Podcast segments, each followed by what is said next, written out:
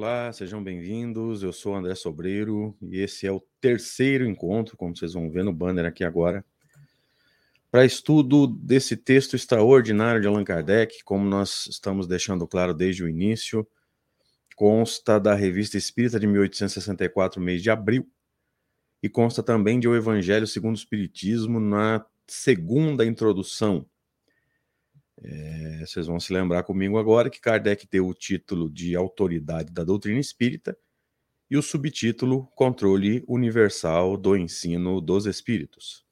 Nós discutimos, inclusive, no primeiro encontro, como vocês estão vendo aí no banner, hoje é o terceiro. Nós discutimos no primeiro encontro que o sentido de autoridade é aquilo que diferencia a doutrina espírita. Não é no sentido de que a doutrina espírita seja melhor do que qualquer outro pensamento, embora na nossa humilde opinião é, nós não tenhamos dúvida para afirmar que dificilmente você vai encontrar uma doutrina que esclareça tanto e de forma tão clara quanto o Espiritismo. Mas não é esse o sentido que Allan Kardec deu a, ao termo autoridade. Né?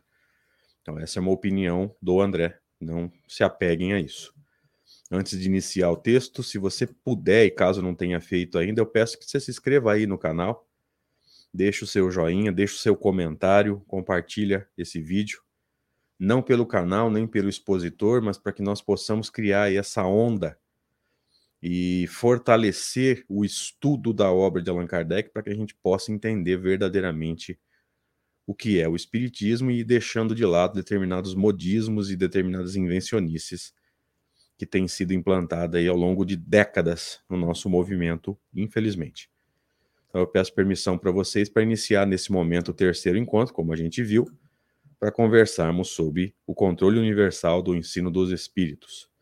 Allan Kardec vai dizer assim: constitui isso, isso o quê? Esse, essa filtragem do todo, nesse primeiro momento, essa universalidade, e num segundo momento, como nós deixamos claro no encontro anterior, no segundo encontro, é, a filtragem desse todo, porque nós vamos nos lembrar, não vai ser difícil da gente entender, que espírito se manifestando não é novidade, não é criação da doutrina espírita, nem o espírito, ou os espíritos, se você quiser, nem as, as manifestações deles aqui entre nós, no que nós chamamos de plano físico, né? esse plano onde nós estamos ou que nós habitamos momentaneamente. É, a doutrina espírita não criou a mediunidade, apenas, ela apenas estudou os fenômenos e entendeu as leis que regem cada um deles, e como nós já dissemos em vários momentos, inclusive aqui nesse estudo, o principal desses, a principal dessas leis é, é o chamado perispírito, ou seja, o envoltório material ou semimaterial, se você quiser, é, que todos nós temos, né, que nos possibilita, inclusive, e aí os amigos precisam entender isso, agir sobre o próprio corpo, que o espírito, como ser pensante, é, ele não teria condições de agir sobre o próprio corpo durante a encarnação se não houvesse esse intermediário material ou semi-material, que é o chamado perispírito. Então, o perispírito não é importante apenas nas chamadas manifestações mediúnicas. O perispírito é importante, inclusive, no processo de, de agir, né, de influenciar o próprio corpo durante a encarnação, ok? Então, voltando aqui ao texto, Kardec vai nos dizendo assim: isso constitui uma garantia para cada um e para todos. Isso o quê? Primeiro momento, a universalidade, como nós dizíamos, é, espírito se manifestando não é novidade, não é criação da doutrina espírita. Como nós dissemos ao comentar o termo autoridade, o que diferencia a doutrina espírita é a filtragem que foi feita. A gente não sai acreditando em tudo, nós não fazemos de ninguém o nosso guru, o nosso, nosso orientador, o nosso mentor. E aqui eu deixo essa sugestão porque o, o relacionamento com o plano espiritual precisa ser estudado de forma mais madura para a gente entender verdadeiramente de que forma os espíritos sérios agem sobre a nossa vida. Então, num primeiro momento, a universalidade se manifestando. Num segundo momento, é, Kardec fazendo a filtragem desse todo e desse, desse monte de manifestações. Constitui isso o quê? a universalidade filtrada num segundo momento, uma garantia para cada um individualmente e para o todo coletivamente. Ao demais, pode fazer-se que desapareça um homem. Então veja aqui. É... Se tivesse acontecido alguma coisa com Allan Kardec, se ele tivesse desencarnado antes do que desencarnou, é, em 1869, como você sabe, eu também, com mais ou menos 65 anos de idade, porque ele reencarna em 1804, é, os espíritos continuariam se manifestando e alguém cumpriria essa tarefa de codificar a doutrina espírita ou de terminar a codificação. Na verdade, a gente sabe que codificação não é um termo adequado, mas vamos deixar assim. Terminaria o serviço, o trabalho de codificação da doutrina espírita. Você pode fazer desaparecer qualquer um de nós aqui. É por isso que nós aqui eu vou fazer um comentário emendando um no outro, é, tirando esse contexto aqui e jogando para o dia a dia das casas espíritas. As casas espíritas não podem girar ao redor de uma pessoa só. A gente encontra muito isso ainda, né? A casa do fulano, é, o médium ou o expositor, e tudo transcorre do jeito que ele quer e nada acontece sem que ele esteja presente. Vamos ler o texto de novo para você entender o, por que, que eu fiz esse encaixe. Ó. Pode fazer-se que desapareça um homem. Se isso acontecer e a casa espírita girar ao redor de uma pessoa só, ela deixa de existir.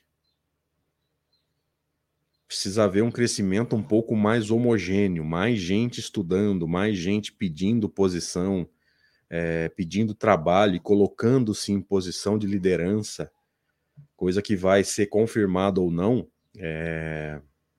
apesar que não é hora de falar disso, mas caso fique dúvida para alguém, né? Essa liderança vai ser confirmada ou é, desmentida e perdida com prosseguimento da atividade, né? O próprio prosseguimento da atividade vai mostrar se essa pessoa que pediu uma posição de liderança, pediu para coordenar uma atividade, se ela tem condições para isso ou não.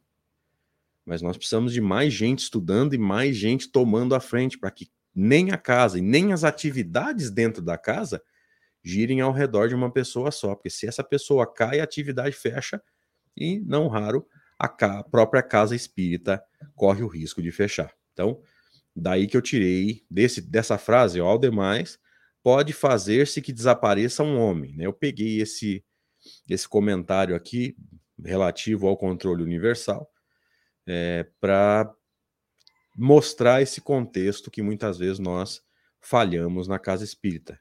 Mas não se pode fazer com que se desapareçam as coletividades. Então, se você tem um coletivo forte, uma pessoa pode até fazer falta, mas a casa ou a atividade não fecha.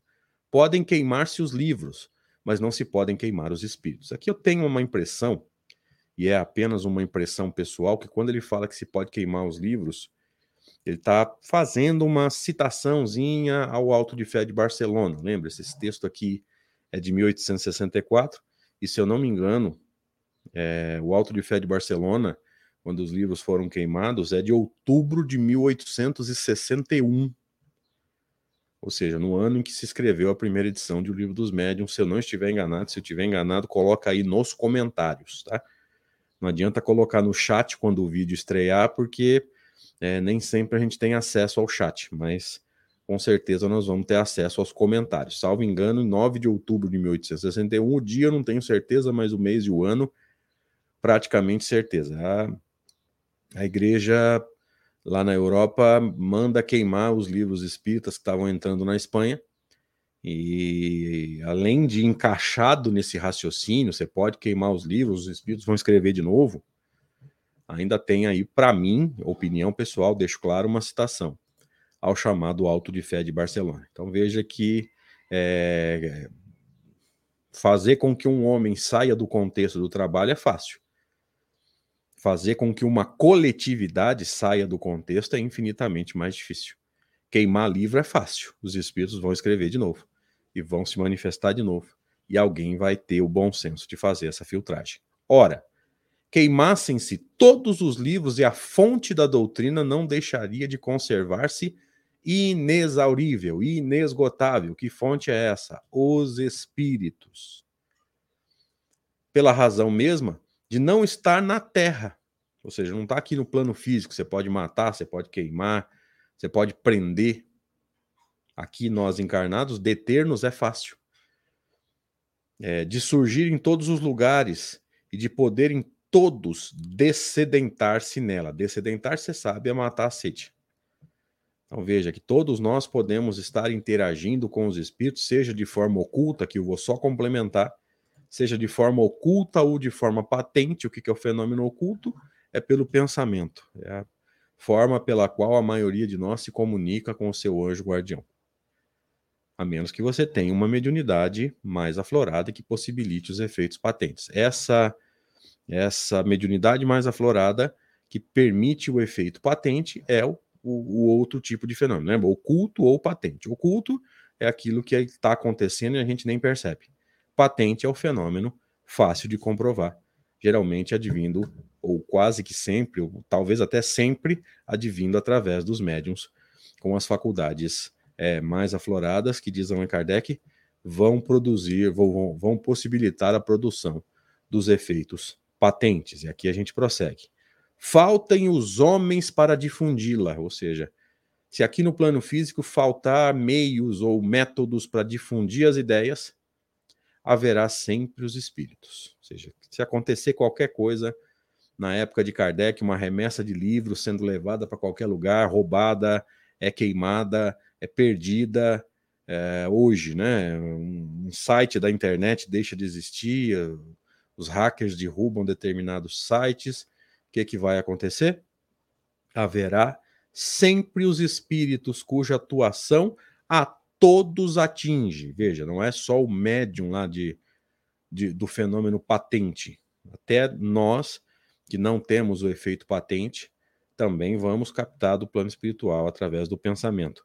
E aos quais ninguém pode atingir. Você não prejudica e não atrapalha espírito em nada. Como é que a gente neutraliza é, ação de espírito de, de má índole, espíritos imperfeitos? Neutralizando a influência. Mas ele vai continuar fazendo o, o que fazia. Se ele não consegue fazer através de mim, ele procura uma outra pessoa. E Kardec prossegue: são, pois, os próprios espíritos que fazem a propagação, com o auxílio dos inumerosos, inúmeros médiums que, também eles, os espíritos, vão suscitando de todos os lados. Veja, a pessoa não sabe que é médium, está com a faculdade pronta, mas não sabe usar, não sabe o que acontece, não entende o que sente.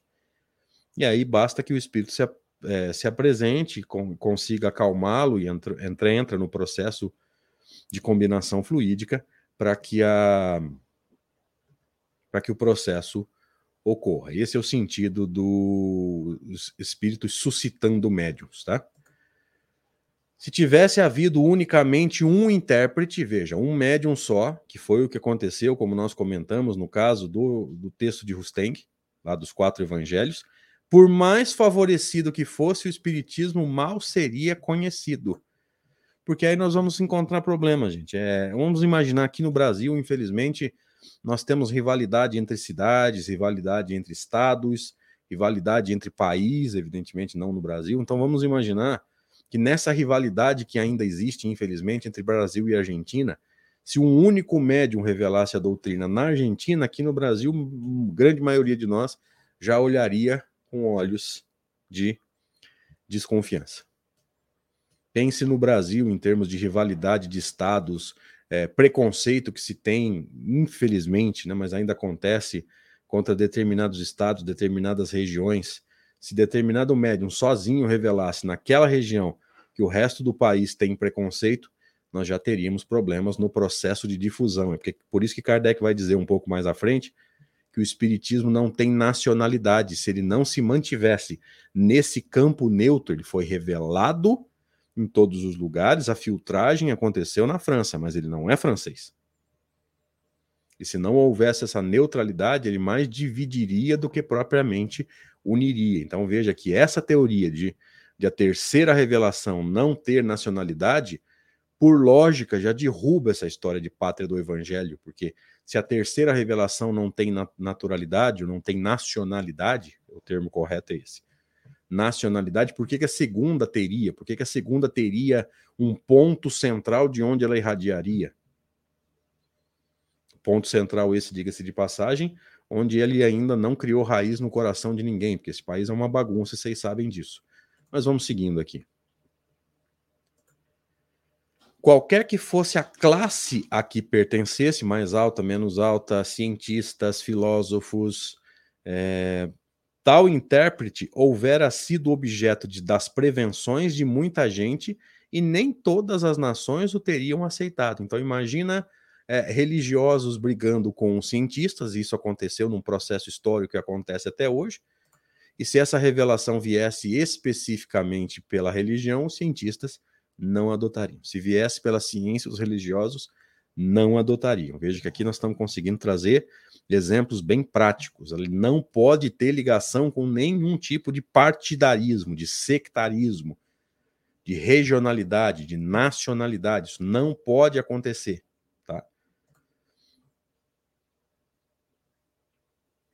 Aqui, ao passo que os espíritos se comunicando em todos os pontos da Terra, veja, no Brasil, na Europa, na Ásia, na Oceania, na Antártida, se tiver gente lá, na época não sei se tinha, é, hoje a gente sabe que tem, e a todos os povos, todas as seitas, todos os partidos, todos a aceitam. O sentido de todos aceitam aqui, você sabe, eu também sei, todos têm a possibilidade de aceitar. Evidentemente, ainda não aceitaram mas é um processo de construção que cabe a nós, estudantes de doutrina espírita, colaborar nesse processo, ofertando a essas pessoas uma doutrina mais pautada na lógica, porque até o presente momento o nosso movimento, infelizmente, enveredou pelas teorias místicas, pelas teorias esdrúxulas, é, pelo misticismo, que é exatamente o que qualquer cientista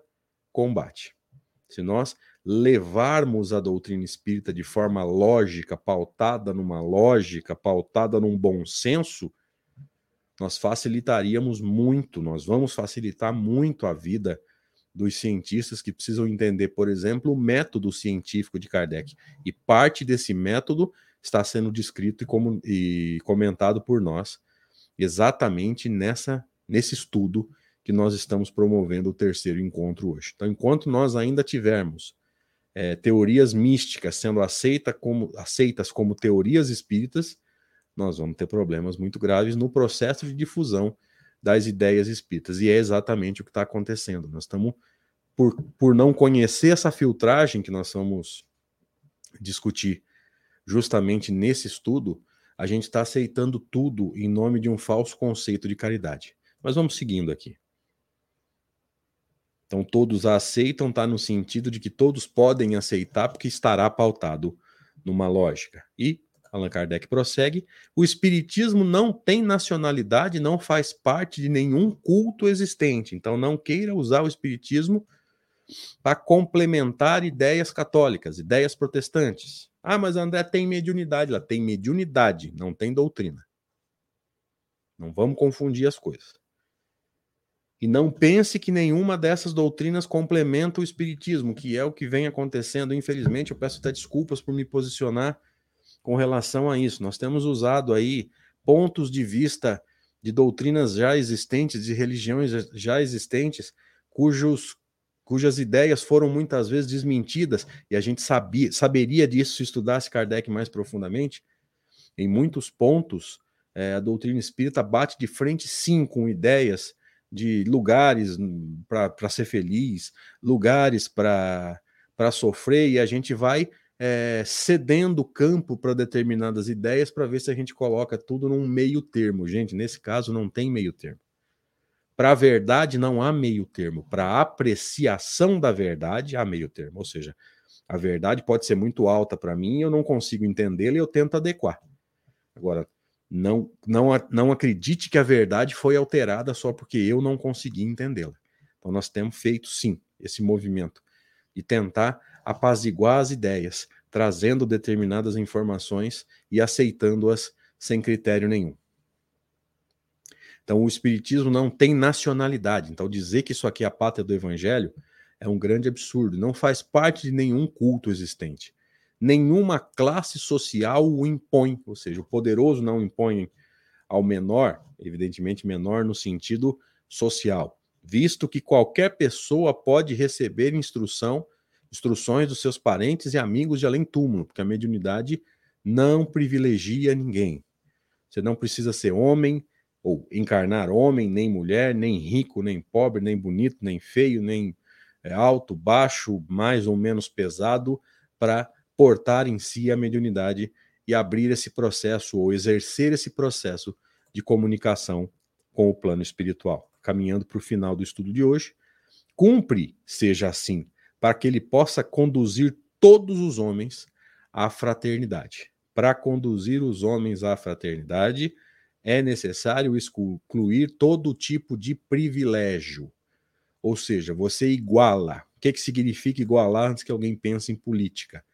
Igualar as oportunidades, o que não quer dizer que todos vão conseguir é, aproveitar essas oportunidades. Esse, esse é o grande problema dos sistemas políticos. E Kardec prossegue, eu vou por outro caminho aqui. Se não se mantivesse em terreno neutro, alimentaria as dissensões em vez de apaziguá-las. Então veja que naquele exemplo que nós citamos, Brasil e Argentina, naquela rivalidade boba, mas que existe, na rivalidade entre determinados estados aqui no Brasil, determinadas regiões, o preconceito que se tem contra de, moradores de determinadas re, regiões, se viesse de um lugar só, de uma situação só, de um contexto só, fora do contexto ele seria muito pouco aceito. E para encerrar, nós já encerramos, desculpe. Aqui é o final do slide. Então vamos encerrar aqui agradecendo a presença dos amigos e rogando a Deus que esse estudo esteja sendo útil a todos. E Deus abençoe, nós estamos aqui muito próximos do final do ano, já passou o Natal, que a foto que eu estou usando aí é uma foto de passagem de ano. É, não sei se eu vou conseguir gravar ainda até o dia 31, então fica aqui o meu desejo que Deus abençoe a todos em 2022. Valeu.